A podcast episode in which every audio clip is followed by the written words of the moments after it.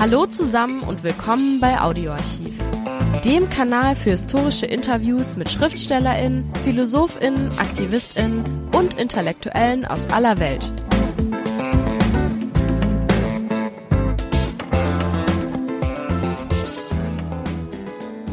Hallo, Martin Häusling ist seit 2009 Europaabgeordneter. Er ist Agrartechniker, Biohofbetreiber seit 1988 und Mitglied der Grünen seit 1979. Martin Häusling gehört zu den wenigen Politikern und Aktivisten im Europaparlament, die sich regelmäßig vor Ort informieren, die sich für die lokalen Belange der Bevölkerung einsetzen, insbesondere in Südamerika und weniger in Fünf-Sterne-Hotels mit Vollverpflegung und Fahrdienst absteigt, wie dies für europäische Politiker bei Auslandsreisen üblich ist. Dieses Gespräch ist entstanden während einer solchen Recherchereise nach Brasilien in den Cerrado, einem schwer zu erreichenden Waldgebiet im Norden Brasiliens. Kennzeichen des Cerrado ist ein ausgedehntes Wurzelwerk, das zu zwei Dritteln im einfachen Sandboden verankert ist. Intensive Viehzucht, der industrielle Anbau von Soja zur Tierfütterung und Eukalyptusplantagen zur Papierherstellung und Pellets zerstören das Ökosystem systematisch. Der Cerrado, so groß wie Deutschland und Frankreich zusammen, bildet das größte Trinkwasserreservoir Brasiliens. So sind die immer häufiger auftretenden Hitzewellen mit bis zu über 50 Grad im Sommer vermutlich auch eine Folge der Verwüstung des Cerrado. Dazu kommen die Auswirkungen, die die neoliberale Weltwirtschaft vor Ort für die Menschen hat. Ähnlich wie in Indien und Indonesien geht mit der Vernichtung des Waldes die gewaltsame Vertreibung der ortsansässigen Bewohner durch von Großgrundbesitzern angeheuerter Verbrecherbanden einher. Dazu kommt Erkrankung und Tod vor allem von Kindern aufgrund der intensiv verwendeten Pestizide unter anderem durch Pestizide, die in Europa längst verboten sind, sowie durch den illegalen Handel aus China, ist die Pestizidbelastung pro Einwohner in Brasilien etwa sechsmal höher als in Europa. Und dennoch verhandelt die Europäische Union unter dem Namen Mercosur seit Jahren ein neoliberales Handelsabkommen unter anderem mit Brasilien und Argentinien. Martin Häusling erläutert, noch betroffen von den Eindrücken vor Ort, die Zusammenhänge. Viel Spaß. Was war denn deine Absicht, hier hinzukommen? Ja, warum hast du diese Reise unternommen? Also der Grund der Reise war sozusagen die Fortsetzung der Geschichte, die ich schon mal in Argentinien begonnen habe, sich darum zu kümmern, die Folgen des Sojaanbaus, Industrialisierung der Landwirtschaft und die Vertreibung und Zerstörung von, von Kleinbauern in diesen Regionen. Und was natürlich auch jetzt im Hintergrund steht, sind die laufenden Verhandlungen zum Mercosur-Abkommen mit Brasilien, Argentinien, Paraguay, Uruguay. Und eigentlich damit verbunden die Zementierung dieses Systems auch im Hinblick auf die Exportstrategie, die diese industrielle Landwirtschaft hier hat und die ja hier auch sehr stark in der Kritik steht. Was ist jetzt, nachdem du hier fast anderthalb Wochen unterwegs warst, im Norden und im Süden, was ist das Resümee? Was äh, ist das Besondere an Brasilien? Ja, also überrascht hat mich vor allem die Verschiedenartigkeit von Brasilien. Der Norden, wo wir waren, war extrem unterschiedlich zu dem, was jetzt hier im, im Süden, was wir hier sehen. Auf der einen Seite hat man jetzt wirklich noch das Gefühl, man bewegt sich in einem Entwicklungsland im Norden. Auch mit all den Begleitumständen ungeordnet und auch ein bisschen Wild West, muss man fast sagen, wenn es gerade um das Thema Landnahme gibt. Und hier im Süden eigentlich eine, eine Gesellschaft, die man auch durchaus in Europa antreffen könnte, was man optisch sieht. Das erstaunt schon mal. Aber es war schon klar, es gibt diese Regionen in Brasilien, wo es eine Entwicklung gibt, die zwar offiziell von der offiziellen Politik erklärt wird als Entwicklung der Regionen, eine Inwertsetzung von Land, was nicht genutzt wird, von einer Region, die immerhin zweimal so groß ist wie Deutschland, Matabibo eine Region, die aus vier Bundesstaaten besteht. Und da sieht man, dass die ganze Entwicklung weder grundsätzlich irgendwie gesteuert wird, sondern tatsächlich etwas, ja, Landnahme von Großunternehmen gemacht wird, die sich Land, und dabei handelt es sich nicht um Land, was niemandem gehört, sondern wo die, die Grenzen sozusagen nicht gesetzt worden sind von der Regierung oder auch von den Regionen, was jetzt von der Regierung verteilt wird oder illegal in Besitz genommen wird von Großbetrieben, die wirklich rücksichtslos diesen Trockenwald roden und Soja anbauen. Eukalyptus anbauen für Papierherstellung oder auch zum Herstellen von Pellets zum Verbrennen. Und äh, da gibt es kein Halten in der Zerstörung dieses sehr ursprünglichen Trockenwaldes. Von Europa hat man immer das Gefühl, wenn man über Brasilien redet, über die Zerstörung von Amazonas Regenwald. Und was wir gesehen haben, ist ja die Zerstörung eines sehr ursprünglichen Waldes, dessen Entwicklung noch viel komplizierter ist als von Regenwald, der eine enorme Bedeutung hat für das Klima, was in Europa kaum jemand wahrnimmt. Da gibt es das Bild, da stehen so ein paar Sträucher rum und es wäre jetzt nicht sonderlich viel wert. Nein, nein, es ist ganz im Gegenteil ein Wald, der sowohl in der Bedeutung für den Wasserhaushalt ganz Brasilien, aber auch für das Klima nicht nur in Brasilien, sondern weltweit enorme Auswirkungen hat. Allein die Größenordnung zeigt ja deutlich, wie das sich auswirken kann, wenn dieser Wald zerstört wird. Und die Pläne der Regierung, offizielle Entwicklungspläne, sehen vor, dass dieses Land zu 90 Prozent in Kultur, wie man so schön verharmlosen sagt, genommen wird und nur 10 Prozent übrig bleiben als Naturwald. Und das bedeutet, dass man eines der größten noch naturnahen Gebiete radikal zerstört. Man sieht jetzt schon, das hat in Brasilien Auswirkungen. Alle haben uns bestätigt, die Trockenheit nimmt drastisch zu. Es gibt das Problem der Wasserversorgung in der Region, aber es, wir wissen ja auch, dass es im letzten Jahr im Süden auch wahnsinnige Probleme mit der Wasserversorgung gab, die teilweise sich aus diesen Regionen stützt. Man sagt ja bei den Wäldern, äh, sie wären zu zwei Dritteln unter der Erde. Und erstaunlich ist dann, dass die Pflanzen in einem Boden überleben können, der fast nur aus Sand besteht. Und wo über die Niederschläge ein wahnsinniges Wurzelsystem aufgebaut wurde. Und wenn das zerstört wird, ist das danach nur noch Sand. Das muss man einfach sehen. Das hat dich am meisten beeindruckt auf dieser Reise? Dieses Sehen dieser Zerstörung oder was hat dich am meisten beeindruckt? Was mich am meisten beeindruckt hat bei der Reise, ist, denke ich, der, der Widerstand vor Ort. Also, dass man diese Entwicklung so nicht hinnimmt, die die brasilianische Regierung vorgibt oder auch die Regionen vorgeben. Das, was man in Europa überhaupt nicht wahrnimmt, man muss ja deutlich sagen, in Europa wird ja auf die offizielle Version der Regierung wahrgenommen. Und man hat das Gefühl in Europa, dass das eine ganz natürliche Entwicklung ist, dass es auch das Recht der brasilianischen Regierung ist, äh, mit dem Land zu machen, was ihnen in ihrem Belieben steht. Und hier vor Ort sieht man, dass sowohl im Norden, wo wir waren, es heftigen Widerstand von sehr ländlichen Kommunen gibt, von Subsistenzbauern, die sich dagegen wehren, dass gerade da, wo wir waren, in der ersten Region, riesige Flächen von Eukalyptusplantagen belegt werden. Man muss das ja auch mal deutlich sagen, das ist zwar Wald, aber Eukalyptus hat eine wahnsinnig zerstörende Wirkung, weil er braucht enorme Mengen Wasser. Er kann dreimal genutzt werden und dann fällt das Land brach. Also dann ist nichts mehr. Und das wissen auch die ländlichen Kommunen. Und was mich auch beeindruckt hat, dass man aus so einem Ökosystem so viel erwirtschaften kann, dass, dass diese Kommunen davon leben können, sich zumindest selbst versorgen können, aber auch einen Teil exportieren können. Also dass man Wald mit all seinem System, Stockwerkbau, mit verschiedenen Pflanzen wirklich intensiv nutzen kann, was in vielen Bereichen hier in Deutschland gar nicht bekannt ist, dass das tatsächlich dieses, aus diesem Lebensraum so viel rauszuholen ist.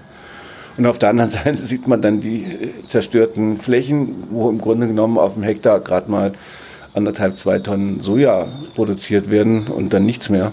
Das heißt, dieser Nutzen, den man daraus ziehen kann, wenn man dieses Ökosystem natürlich nutzt, der ist enorm, wirklich sehr enorm. Und ich glaube, das Problem wird einfach sein, dass das irgendwann zerstört wird und wir wissen noch nicht mal, was man aus den einzelnen Pflanzen machen kann. Auch für die Jetzt weitere Nutzung. Nicht, ja. Jetzt noch nicht. Also nicht nur den Aspekt, der, was in diesen Bäumen steckt, sondern jetzt schon gehen da Flächen verloren, Bäume verloren, nur noch Restbestände der Nutzung, nur den Campesinos, die da leben, bekannt ist, aber nicht der großen, großen Teil der Bevölkerung völlig unbekannt ist, die aber hoch ertragreich sind. Was ist eigentlich jetzt so der Einfluss von Europa, den wir sehen konnten? Ich meine, äh, Pestizide, Düngemittel, alles das wird importiert, exportiert Soja zur Viehfütterung in Europa. Das ist der vor Ort aber schon ziemlich bekannt. Das Problem ist sozusagen, dass, dass dieses Agrarmodell, was hier von der offiziellen Seite praktiziert wird, ja ein Modell ist, was man ja übernommen hat. Das heißt, Man produziert mit großen Maschinen, mit intensivem Chemieeinsatz. Man produziert im Grunde genommen nur drei, vier Hauptprodukte. Das ist ja das Soja in erster Linie, Mais, aber auch, was wir gesehen haben, Trockenreis in großen Mengen. Ansonsten würden die Flächen gar nicht intensiv genutzt. Einsatz von sehr großer Technik, ja, also das, was auch in Deutschland viele Bauern ja träumen, große Schlepper, riesige Flächen ohne Berge und ein weit über die europäischen Verhältnisse hinausgehender Chemieeinsatz. Und das noch mit Chemie, die bei uns, mit Mitteln, die bei uns in zwei Dritteln verboten sind. Also mit den giftigsten Giften, die so weltweit gehandelt werden können.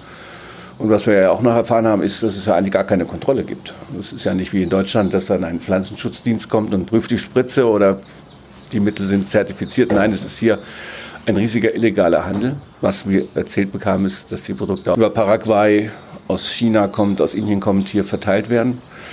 Und das heißt, dass die Zahlen, die bekannt sind, dass hier der Einsatz von Chemie auf den Flächen drei bis viermal so hoch ist wie in Europa, wahrscheinlich noch untertrieben ist, weil es gar keiner kontrolliert. Allein der Einsatz von Glyphosat, Roundup, muss man sich im Verhältnis setzen. In Deutschland dürfen die Bauern ein bis zwei Liter pro Hektar einsetzen. Hier ist schon eine normale Anwendung bei 12 Litern und das ist die normale. Es wird viele geben, die noch mehr drauf, drauf spritzen, weil sie ja schon teilweise auch in den intensiven Regionen Probleme mit Superweeds, also mit Superunkräutern bekommen. Und wir haben äh, gesehen, dass alles, auch hier, da gibt es ein Bewusstsein, besonders im Süden, dass alles GMO verändert ist. Ja, das äh, ist erstaunlich. Ähm, ich glaube, auch hier gibt es eine Zivilgesellschaft, die sehr kritisch gegenüber GMOs ist. Dass aber im Agrarsystem überhaupt kein, scheinbar gar kein Bewusstsein dafür herrscht, äh, dass es ein Umweltrisiko, ein Verbraucherrisiko darstellen kann. Und das Schlimme ist, dass die Regierung Thema jetzt ja sogar die Kennzeichnung ausgesetzt hat. Das heißt, Verbraucher und Bauern wissen gar nicht, was sie da sehen, ob das jetzt Gentechnik ist oder nicht. Das hat auch gravierende Auswirkungen auf Europa. Das muss man ja deutlich sagen, weil äh, bis jetzt beziehen deutsche Milchbauern und andere ihr gentechnikfreies Soja in erster Linie mal aus Brasilien, weil es da noch Regionen gibt, die kein GVO einsetzen. Wenn das wegfällt, äh, wird auch die Versorgung mit GVO-freien Soja für Europa, für Deutschland ein wahnsinniges Problem werden. Das muss diese Regierung eigentlich bewusst sein, dass man da seine eigenen Märkte zerstört. Aber der Vorteil von GMO ist einfach, es ist arbeitsextensiv. Das heißt, es wird hier ausgesät, es wird riesige Mengen Glyphosat drauf gespritzt und dann wird irgendwann geerntet. Das Modell hat irgendwann seine Grenzen. Das ist wahrscheinlich auch den Bauern, Großagrariern, muss man ja sagen. Als Bauern würde ich sie jetzt nicht bezeichnen. Den Großagrariern hier auch bewusst, aber noch kann man damit Geschäfte machen. Bei weiter sinkenden Sojapreisen muss man auch sehen, ist der wirtschaftliche Druck, mehr zu mechanisieren, mehr Chemie einzusetzen, noch höher, als er vielleicht vor ein paar Jahren war. Nun sitzt du im Europaparlament. Das Bewusstsein im Europaparlament über Mercosur, die Folgen, die das hier haben kann, ist gar nicht da. Im Gegenteil, sondern man glaubt irgendwie, dass man jetzt mit der Regierung besonders schnell und vorteilhaft ein Abkommen schließen kann. Um was es Europa hier geht, ist ganz klar egoistische Gründe, Sicherung von Rohstoffmärkten. Und zu den Rohstoffmärkten gehört auch Soja, und zum anderen die Liberalisierung des Handels, sodass europäische Produkte ohne Zollschranken nach Argentinien, Paraguay, Uruguay und Brasilien geliefert werden können. Und das ist ein rein wirtschaftliches Interesse. Da hat in Europa durch mächtige Gruppen auch Interesse daran, diesen Handel zu liberalisieren. Auf Kosten, und das muss man hier deutlich sehen, auf Kosten von Menschenrechten und in Kaufnehmung von äh, massiven Umweltzerstörung. Das dürfte nach unseren Maßstäben, die wir so gern vor uns hertragen als Europäer, überhaupt nicht stattfinden. Es ist schwierig, das in die öffentliche Diskussion zu tragen.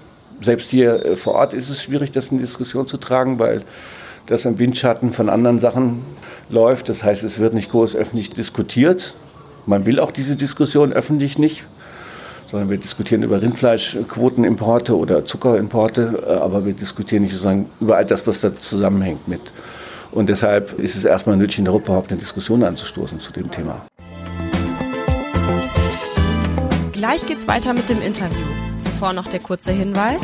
Liked uns, wenn es euch gefällt. Dass die Verhandlungsführung über Freihandelsabkommen immer intransparent ist, wissen wir seit TTIP und CETA. Nun ist es bei TTIP und CETA im Unterschied jetzt zu Mercosur so, dass viele europäische Verbraucher sich betroffen fühlten, davon direkt betroffen, also Stichwort Chlorhühnchen, GMOs. aber in, es in der europäischen Öffentlichkeit kein Bewusstsein dafür gibt, was wir für Risiken in Kauf nehmen, wenn wir jetzt dieses Handelsabkommen abschließen. Und das hat immerhin vom Volumen her ein Mehrfaches von CETA. Auch das ist in Europa kaum jemandem bewusst. Was es für Folgen hat für Brasilien, das kann man sich ausmalen, wenn man sieht, dass dieses System der Ausbeutung, der Naturzerstörung quasi damit von europäischer Seite noch legitimiert wird. Ein Argument der Befürworter dieses Abkommens immer ist, dass man immer in Konkurrenz zu China ist, auch ein großer Player hier. Das meiste Soja geht nach China. Natürlich ist das Argument immer China. Das war ja auch bei anderen Handelsabkommen immer das Argument China. Aber man muss sich einfach fragen, noch ist Europa, sind wir mit die größte Wirtschaftsmacht und äh, dass wir uns jetzt von China vorschreiben lassen oder treiben lassen, halte ich immer für ein bisschen absurd. Es geht natürlich auch, und das sagen einem ja Chefunterhändler der Europäischen Union auch sehr deutlich, es geht natürlich auch darum, den Amerikanern jetzt zu zeigen, wenn ihr den freien Handel jetzt blockiert, dann sind wir es, die das weiterführen, das Projekt. Ich glaube, das ist die völlig falsche Strategie. Man darf jetzt nicht als Reaktion auf innenpolitische Sachen in den USA sagen, wir müssen noch mehr liberalisieren, sondern ganz im Gegenteil, wir müssen diese ganze Freihandelspolitik in allen Bereichen überdenken. Und die europäische Öffentlichkeit muss zur Kenntnis nehmen, dass es sich nicht nur dann damit beschäftigt, wenn man selber betroffen ist, sondern dass man auch dann sich dafür interessieren muss, wenn vielleicht andere noch mehr betroffen sind. Dass aber am Ende alles, was wir da verhandeln und gerade bei Agrarprodukten irgendwann bei uns auf dem Tisch liegen wird und es enorme Auswirkungen hat. Und wenn ich mir jetzt mal vorstelle, was wir gesehen haben an Naturzerstörung, an Waldzerstörung, wir haben ja jetzt die Weltklimakonferenz und da wird wieder viel und heftig darüber gerungen, wie wir in den nächsten Jahren die Erderwärmung überhaupt erstmal eindämmen können. Und dazu gehört in allen Klimavereinbarungen die Erhaltung des Waldes als eine der wichtigsten und sinnvollsten Maßnahmen. Und hier sehen wir, dass die Politik genau in die andere Richtung geht. Also dann führt man diese Klimagespräche eigentlich ad absurdum. Es nützt nichts, wenn wir in Europa ein paar Bäume mehr pflanzen, während hier Flächen gerodet werden, die wie gesagt der doppelten Größe Deutschlands entsprechen, dann brauchen wir dieses Klimaabkommen gar nicht erstmal anzudiskutieren. Es muss überall in der Welt umgesetzt werden und man muss auch, das muss man auch deutlich sagen, man muss Wald von Wald unterscheiden. Ein Eukalyptuswald, auch wenn er vielleicht aus dem All als vom Satellit aus als Wald wahrgenommen wird, ist kein nachhaltiger Wald, sondern es ist im Grunde genommen ein kurzfristiger CO2-Speicher, aber mit diesem Art vom Waldbau zerstört man Ökosysteme und baut es nicht auf. Ich glaube, den meisten Leuten ist überhaupt nicht klar, was alles aus Brasilien bei dem Verbraucher landet, auch über Zwischenprodukte. Kannst du da mal so, so ein paar Sachen nennen? Ja, ich bin ja Berichterstatter des Europäischen Parlaments gewesen und jetzt wieder beim anderen Bericht, also Mitberichterstatter über die Eiweißversorgung in Europa. Weiß kaum jemand, was mit anzufangen. Was bedeutet das? Aber wir importieren in Europa, allein in Europa für Futtermittel, 24 Millionen Hektar Soja aus Südamerika, vor allem aus Brasilien und Argentinien. Das ist 10 Prozent der Fläche, die wir in Europa überhaupt nutzen. Das heißt, nur für den europäischen Futterdruck, besonders in Deutschland, braucht man enorme Mengen von Soja, um diese Fleischproduktion aufrechtzuerhalten. Für Deutschland bedeutet das, und man muss ja immer ein Verhältnis setzen, die Fläche von Mecklenburg-Vorpommern haben wir sozusagen verlagert dann in Amazonas oder, oder hier in die Region, um Soja anzubauen. Und das ist, glaube ich, in Deutschland gar kein Bewusst. Das heißt, diese billigen Fleischmengen, die wir haben, die billigen Produkte, ob Hühnchen, ob Rindfleisch oder Schweinefleisch, beruhen darauf, dass wir hier eine Landwirtschaft betreiben, die alles andere als nachhaltig ist. Das muss jedem Verbraucher erstmal klar sein. Und es gäbe natürlich Möglichkeiten, das in Europa auch selber zu produzieren, aber wir können uns diesen massenhaften Konsum von Fleisch eigentlich auf Dauer so nicht leisten, weil der ist gekauft sozusagen mit der Zerstörung von naturnahen Regionen in Brasilien und Argentinien. Ich glaube, das ist kaum jemandem bewusst. Dazu kommt noch auch ein Thema, dass wir 20 Prozent des Papiers, was wir importieren in der Europäischen Union, hier dafür die Bäume wachsen. Auch das ist kaum jemandem in Europa bekannt.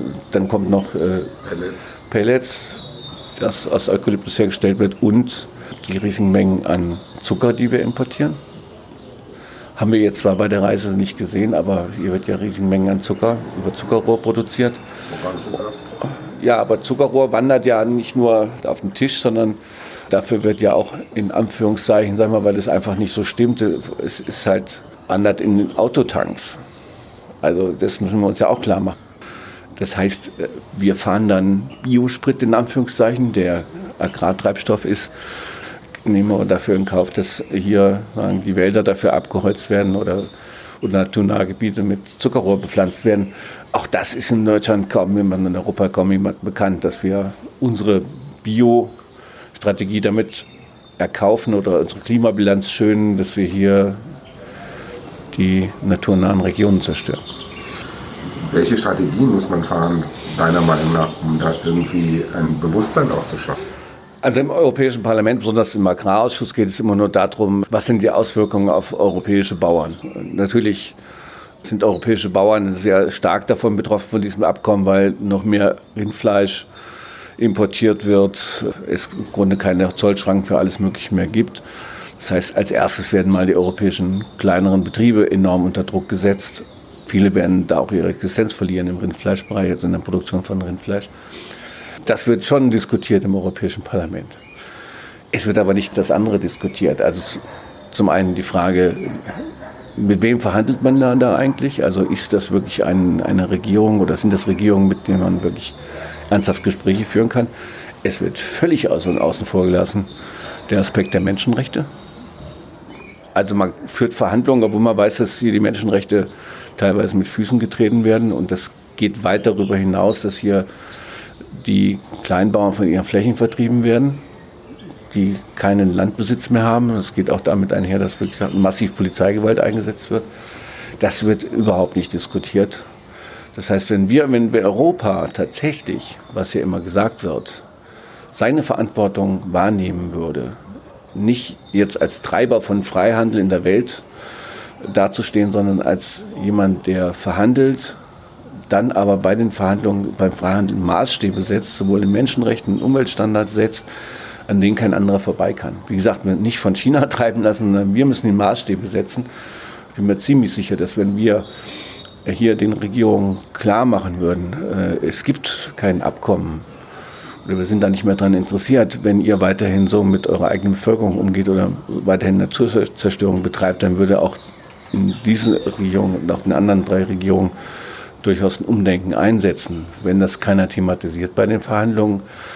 Wenn es nur darum geht, äh, um es doch ganz platt zu sagen, Agrarexporte von Brasilien nach Europa und dafür billigere Importe von, von Industriegütern, aber auch von Dienstleistungen, solange wird kein anderer auf die Agenda setzen, das Thema Umweltzerstörung. Das kann nur Europa machen, wer denn sonst? Und diese Verantwortung, die nimmt Europa nicht wahr. Wir lassen eine Riesenchance an uns vorbeigehen, hier tatsächlich auch Einfluss zu nehmen auf die weitere Gestaltung des Welthandels. Was man noch sagen muss, ist, glaube ich, sehr deutlich, dass der Widerstand vor Ort, das war ja eines der beeindruckendsten Geschichten, muss ich ehrlich sagen, dass sich die Zivilbevölkerung hier nicht geschlagen gibt.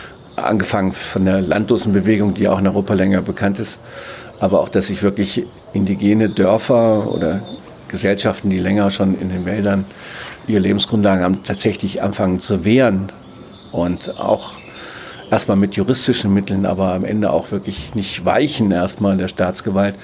Das ist schon beeindruckend. Oder hier im Süden eine, eine Bewegung, die auf ein anderes Agrarsystem setzt. Also wenn man mitten in einer Landschaft, wo man das gar nicht erwartet, eine Schule trifft, wo ökologische, nachhaltige Landwirtschaft gelehrt wird, einer, einer großen Zahl von überwiegend Kleinbauern, dann ist das schon faszinierend. Das wird nicht vom Staat gefördert, sondern es ist von unten, vom Bottom-up-System.